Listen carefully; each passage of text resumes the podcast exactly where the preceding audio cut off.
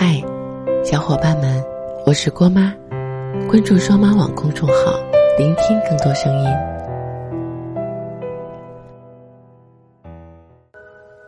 每一段即将分开的情侣，深爱的那一方，总是有一个无法解决的疑问，那就是：我哪里不好了？你为什么要离开我？是你变得不再爱我了，对吗？每次听到这样的对白，我既心痛又无奈。因为对于那个已经不爱的人来说，即使你变得再好再完美，也都不再会让他的内心掀起任何波澜。一方的挽留，却是另一方的无动于衷。子琪跟米先生的熟悉是在米先生失恋之后，他们曾经是同事，离职之后，就再也没有什么来往。直到那天深夜，米先生在朋友圈里发了一条很伤感的状态。恰好子琪还没有睡，就在下面评论了一句安慰的话。没过多久，米先生弹来一条微信：“还没睡吗？”“嗯，刚好周末，明天不用上班，就晚点睡了。”子琪看到微信。有些措手不及。这条消息发出去，那晚的聊天也就算结束了。直到第二个晚上，米先生又主动找了子琪。他们的话题变得越来越多，从现在的工作生活到米先生的正在经历的失恋，无所不谈。一个是单身渴望被爱的女人，一个是失恋寻求安慰的男人。最容易擦出火花的时机也不过如此，可这，也恰恰证明了即将到来的感情是不平衡的，而在不平衡的感情里，注定会有一个人受伤。自从米先生说完他的恋爱经历，子琪就开始每天都在做他的知心姐姐，陪他聊到天亮。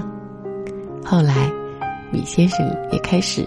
约子琪出来吃饭、看电影、骑马、打高尔夫，谈天说笑之间，两个人开始暧昧起来。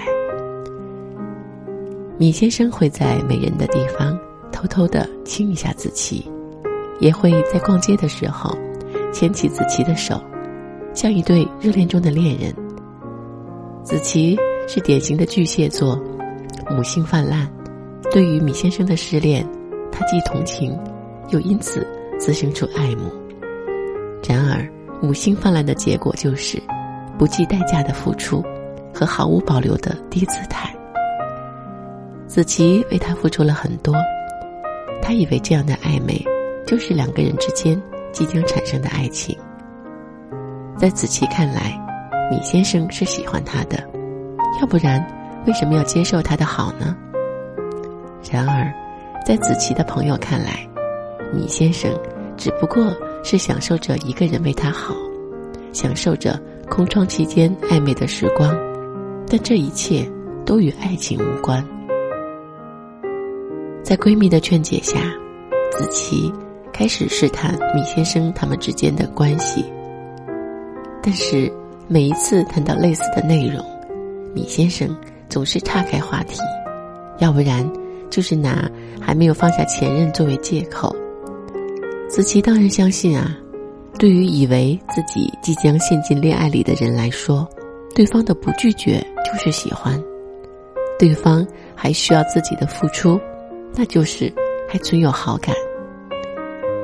后来的子琪对米先生更好了，甚至还会到米先生家里为他打扫卫生，为他做饭。可是这一切。米先生都不会拒绝，一句谢谢过后，便是理所当然的接受。这样的关系维持了一年左右，直到米先生的渐行渐远，子琪才开始觉悟起来，向他问个清楚。在这场挑明一切的对话中，米先生说出了那句受千人唾弃的理由：“我只当你是朋友，朋友。”朋友会牵手会接吻吗？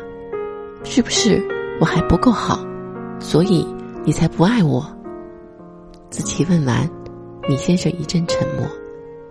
不是你不够好，也不是他变了，只是因为他从来就没有爱过你，而你却误以为他给你的暧昧是爱情。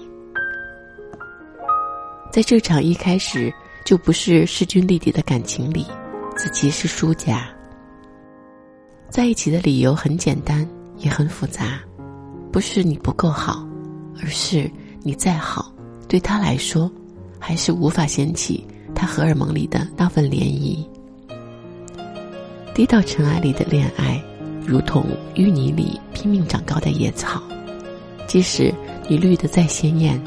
可你终究也只是一棵野草，别人只会路过看你一眼，可能会联系你，但绝不会带你回家。当朋友失恋的时候，他们总爱问我一个问题：是不是我做的还不够好，所以他才会离开？我知道安慰一个失恋的人，所有的话语都是无力的，所以只能摸摸他们的头，说。你已经很好，是他不珍惜而已。如果每一个人都懂得在对方抛弃你的时候，给他一个帅气的转身，即使泪流满面，也绝不回头，而不是楚楚可怜的挽留着问道：“我是不是还不够好？你说，我都改，你回来我身边好吗？”当一个人不爱你，请你不要再继续放低姿态。自降身价，勉强留住的爱人，只会让你爱得更辛苦。对两个人来说都是折磨，何不成全他，让他另觅幸福？何不给自己的爱情一个可以被珍惜的可能？其实，破坏这段回忆的人不是他，而是你低下的哀求。亲爱的，所有的东西都是有限的，包括你的付出。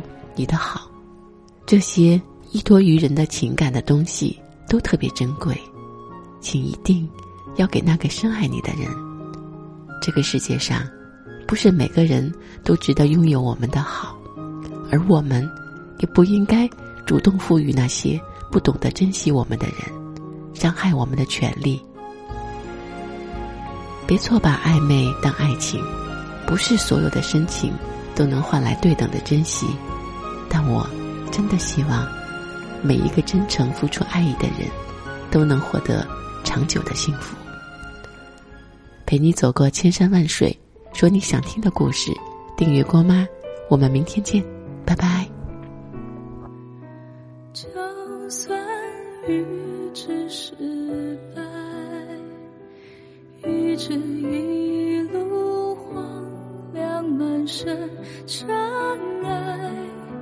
就算注定了被爱，一生所爱从头再来，耳边的誓言